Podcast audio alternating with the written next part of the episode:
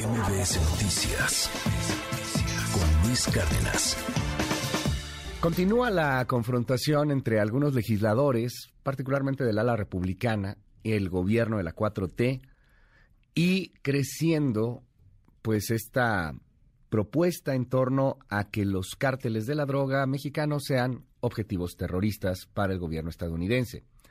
Greg Abbott, el gobernador de Texas, el día de ayer criticó al gobierno del presidente de Estados Unidos, a, Joe Biden, exigió que le llame a los cárteles del narcotráfico como son organizaciones terroristas. Por otro lado, el presidente López Obrador ayer le respondió al congresista Dan Crenshaw sobre la propuesta y sobre lo que pide este legislador en torno a una cooperación militar entre los militares mexicanos, militares estadounidenses, para el combate al eh, tráfico de drogas y particularmente a los cárteles de la droga.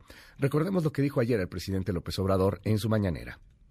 Esto ellos lo están haciendo con propósitos propagandísticos. Ya agarraron lo del fentanilo, que es responsabilidad de México. Aquí nosotros no producimos fentanilo y nosotros no tenemos consumo de fentanilo. Y si no cambian su actitud y piensan que van a utilizar a México por sus propósitos propagandísticos, electoreros, politiqueros, nosotros vamos a llamar a que no se vote por ese partido.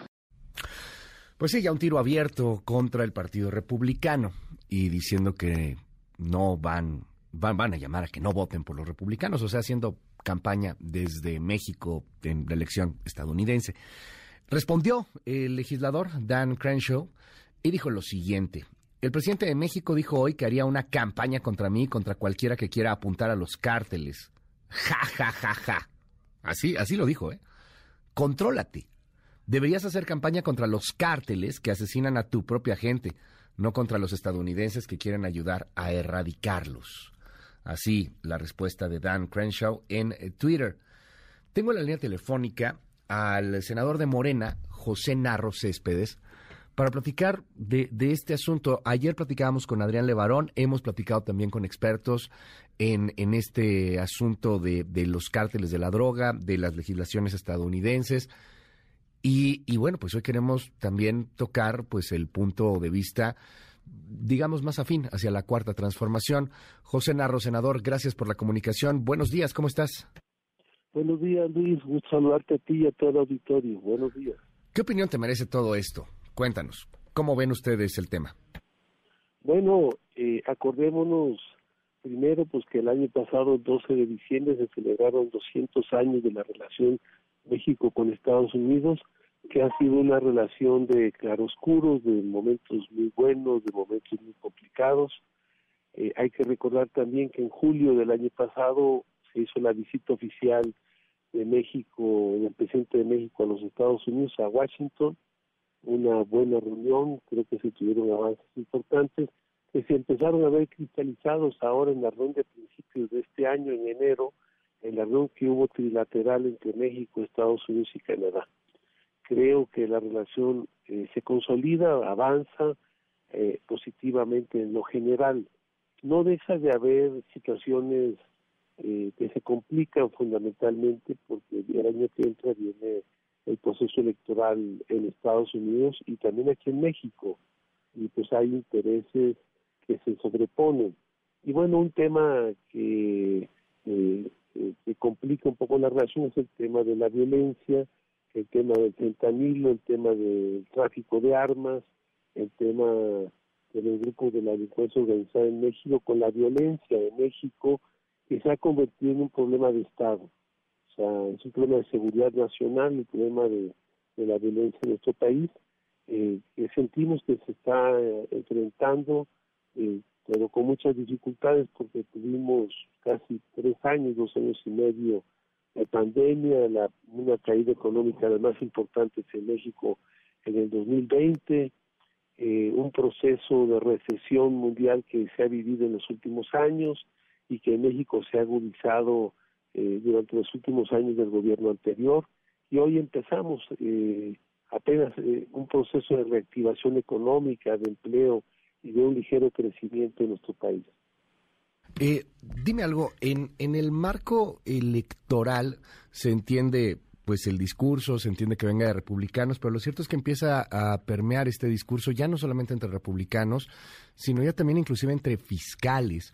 Lo, lo dijo también el, el exfiscal de Donald Trump en el Wall Street Journal, pero hace algunas semanas varios fiscales, si no me equivoco, 14 o 15 fiscales estadounidenses de distintos estados de la Unión Americana, eh, pues mostraron su simpatía hacia una situación de, de este tamaño.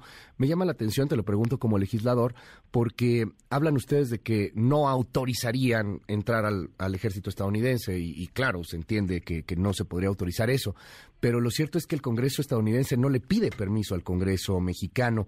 ¿Cómo ves ese tema? Yo, yo creo que está avanzando mucho más con respecto a solamente la politiquería o, o no. ¿Se queda ahí solamente en un asunto político?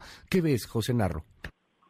Bueno, yo creo que, que es una llamada en donde también México nosotros eh, tenemos que poner una mayor atención sobre el gran problema eh, que se ha cometido un problema de Estado, un problema de seguridad nacional, que es el problema de la violencia, y que está ligado con el tema de la delincuencia organizada fundamentalmente y el tema del tráfico de drogas, muy ligado fundamentalmente con el fentanilo. Pero yo creo también que Estados Unidos tiene graves problemas al interior, tiene 100.000 muertos cada año, fundamentalmente ocasionados con el fentanilo, y no se puede decir que en Estados Unidos no haya sectores del mismo gobierno que no estén implicados en este gran tráfico de drogas, como el tráfico de armas que se vive entre México y Estados Unidos y que entre Estados Unidos y el mundo. Creo que ellos tienen que atender el problema de su juventud, creo que ellos tienen que atender a los sectores de la delincuencia que están en el mismo Estados Unidos, que son los que trafican este tipo de drogas. Creo que en Estados Unidos tienen que revisar el tema de las autorizaciones que dan para, para la venta de drogas en Estados Unidos también y el tema de medicamentos, de pastillas o de sustancias que se venden con mucha libertad y que son base para la producción también de sustancias de, de drogas, de sustancias adictivas en Estados Unidos. Vamos bueno, a seguir. Yo creo claro. que es un tema que había que tratar, a lo mejor había que hacer alguna mesa.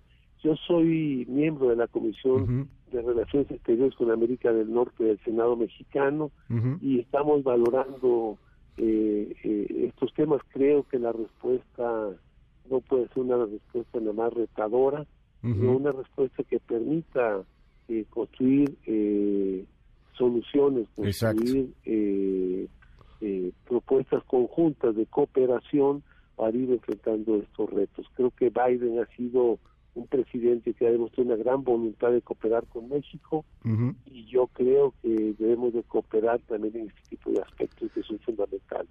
Fíjate lo cooperar, que... Me... Respetando nuestras claro. soberanías, como se ha planteado siempre, respetando nuestras independencias y respetándonos como países. Eh, estaremos desaprovechando esta oportunidad de un Joe Biden que se muestra pues más eh, facilitador, más negociador, porque como lo señalas, el, el, año que viene hay elecciones en México, en Estados Unidos, y si gana Trump o si gana el trumpismo, pues quizá no estemos en un escenario tan positivo para negociar estos temas tan delicados, para poder llegar a un acuerdo, para poder unir esfuerzos. Bueno, había que decir que hace 30 años Estados Unidos era casi el dueño o el propietario del 50%, 48% del Producto Interno Bruto Mundial, era una potencia muy importante. Hoy Estados Unidos tiene nada más el 28% del Producto Interno Bruto Mundial, mientras China tiene el 19%. Entonces, eh, Estados Unidos requiere a México para formar este bloque con América del Norte, que permita también mantener la hegemonía y la fortaleza económica de esta región del mundo para poder seguir teniendo eh, esa posibilidad de que se construya un bloque en América del Norte que pueda seguir siendo locomotora mundial en el desarrollo. Entonces yo creo que también Estados Unidos requiere de México, lo necesitamos mutuamente, somos un país, somos un, somos dos naciones que podemos tener problemas, pero también lo necesitamos mutuamente eh, para poder seguir caminando y poder seguir hacia adelante. Y creo que en ese sentido yeah. es muy importante que atendamos este tipo de señalamientos, no nada más es un con, llamados retadores, sino con eh, propuestas que permitan enfrentar esta enorme dificultad. Creo que México, después de lo de Cienfuegos, planteó una cierta distancia de las agencias de inteligencia de Estados Unidos con nuestro país. Hoy necesitamos un trabajo más conjunto para poder eh, enfrentar tanto el problema que tienen Estados Unidos eh, como el problema que tenemos aquí en México. Te aprecio, José Narro, por haber tomado esta comunicación aquí en MBS Noticias y estamos al habla, si me permites, es el senador de Morena, José Narro Céspedes. Muchas gracias, Luis, y decirte que los jóvenes en Estados Unidos requieren atención. 100 mil muertos cada año es una cantidad estratosférica muy grande y se requiere atención especial.